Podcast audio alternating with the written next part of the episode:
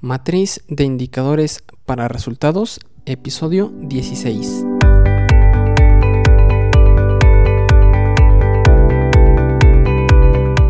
Muy buenos días a todos, bienvenidos a este episodio 16 del podcast de la matriz de indicadores para resultados.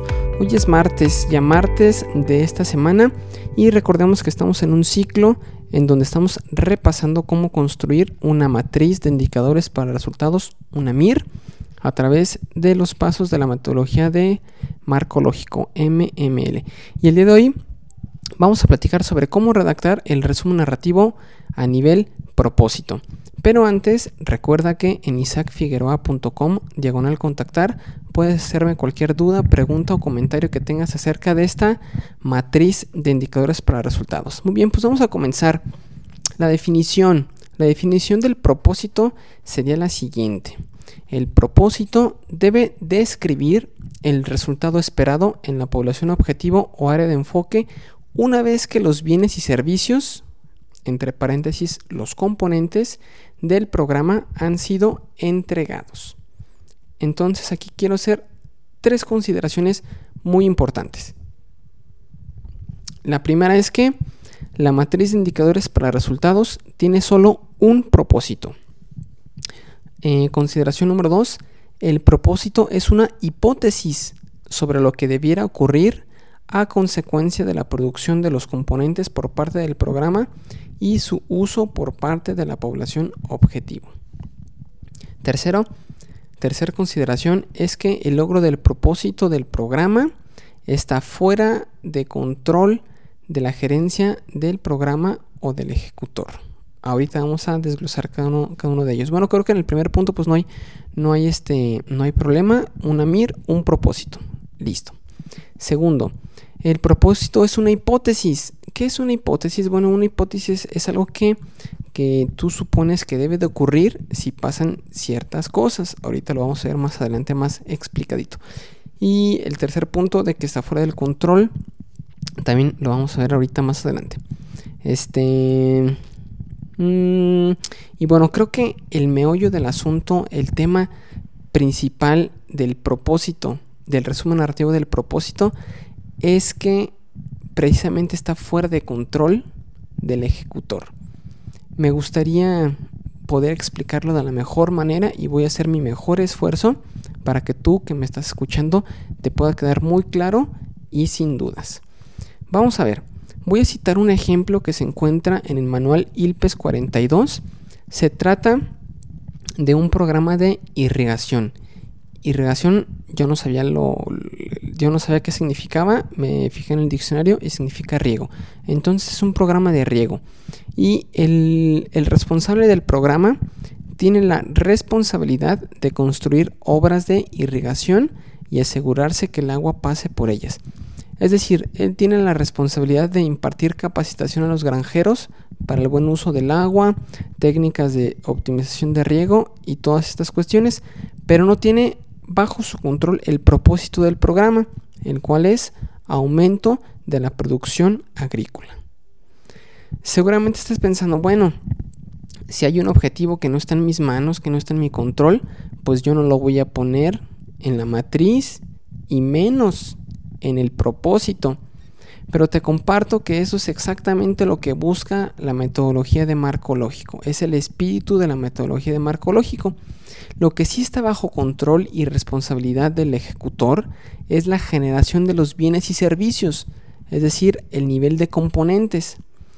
Y obviamente tomar en cuenta los riesgos y los supuestos para que se den y poder lograr el objetivo de, de ese nivel. Y la hipótesis, que es lo que mencionábamos en las consideraciones iniciales, es que si el programa entrega los componentes, que son los bienes y servicios, y se cumplen los supuestos, entonces se va a dar el propósito. Trasladándolo al ejemplo del programa de riego, del programa de irrigación, podemos decir que sí, que se puede esperar que si el programa capacita a los granjeros y se les entrega maquinaria y ellos aplican los conceptos aprendidos, entonces por lógica aumenta la producción agrícola. ¿Sale? Esto es bien importante que, y sí me gustaría que quede muy, caro, muy claro. Lo voy a repetir. que si el programa capacita a los granjeros, se les entrega la maquinaria y ellos aplican los conceptos aprendidos, entonces habrá un aumento en la producción agrícola. Entonces, si te fijas, la responsabilidad y lo que está bajo control del ejecutor son los servicios y los bienes que ofrece el programa. Y en lógica o en consecuencia, si el programa está bien diseñado, entonces se va a dar el propósito. Eh, por otro lado, en el ejemplo de la Coneval que hemos manejado, eh, lo voy a mencionar, se puede esperar que si el programa provee de buenos hábitos alimenticios, eh, si existe un ingreso suficiente para que las familias adquieran alimentos que aporten los nutrientes necesarios, si existen campañas educativas en materia de nutrición y salud para las familias y existen pocas personas dependiendo en el hogar, entonces por lógica aumentará el porcentaje de niños y niñas que habitan en localidades de alto y muy alto rezago social que tienen una nutrición adecuada. Entonces, si te fijas, es la misma dinámica. Si se cumplen si se dan los, los, bienes y servicios, los componentes que ofrece el programa y se cumplen los supuestos de ese nivel, entonces por lógica, y es la hipótesis, que se va a lograr el resultado que está plasmado en el propósito. Y es lo que vamos a ver a continuación. ¿Cómo se debe de redactar el, el propósito?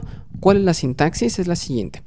Sujeto, entre paréntesis, se refiere a la población o área de enfoque más un verbo en presente más un complemento que tiene que ver con el resultado logrado. Vamos a ver dos ejemplos muy sencillitos. Eh, primer ejemplo, la población estudiantil de educación básica y media superior conviven en un ambiente escolar pacífico. Este es un programa de gobierno del estado de Guanajuato y la primera parte cumple con la población objetivo más el verbo que es conviven más un complemento. Entonces también está una palomita, es correcto metodológicamente. Siguiente ejemplo es el que vimos de la Coneval. Niños y niñas de hasta 5 años que habitan en localidades de alto y muy alto rezago social. Esto es este, la población objetivo. Y a ver, aquí se me perdió un poquito. Vamos a ver. Tienen tienen es el verbo en presente. Tienen. Y el complemento, una nutrición adecuada. Entonces también palomita porque hablan sobre la población objetivo más un verbo en presente más un complemento.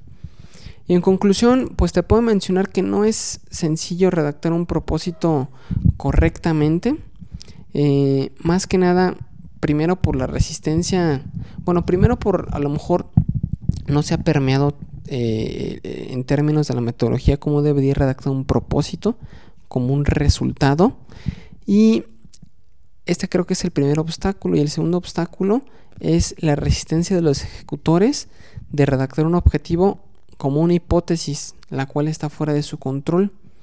Sino, y la mayoría de los programas presupuestarios, el, el error que se comete es que el propósito se pone como un resumen de los componentes, es decir, como un, tema de gestión, ya no tanto como un tema de, resultados. Y esto pues es un error de, diseño y en una auditoría de diseño pues simplemente pues eso puede, puede salir a la luz y, lo conveniente pues va a ser este mm, volverlo a, a, redactar pero ya como, como resultado y con la sintaxis que acabamos de mencionar. Pues espero que este episodio haya sido de utilidad. Eh, es muy importante porque casi siempre los programas eh, presupuestarios mm, digamos que fallan en esta, en esta parte del, del, propósito y pues espero que te sea de utilidad. Si es así, te invito a que me escribas en el formulario de contacto en isaacfigura.com diagonal contactar y me platiques cómo te fue, cómo lo implementaste este, y si te fue de, de utilidad. Muchas gracias por escuchar y nos vemos en el próximo episodio. Hasta luego.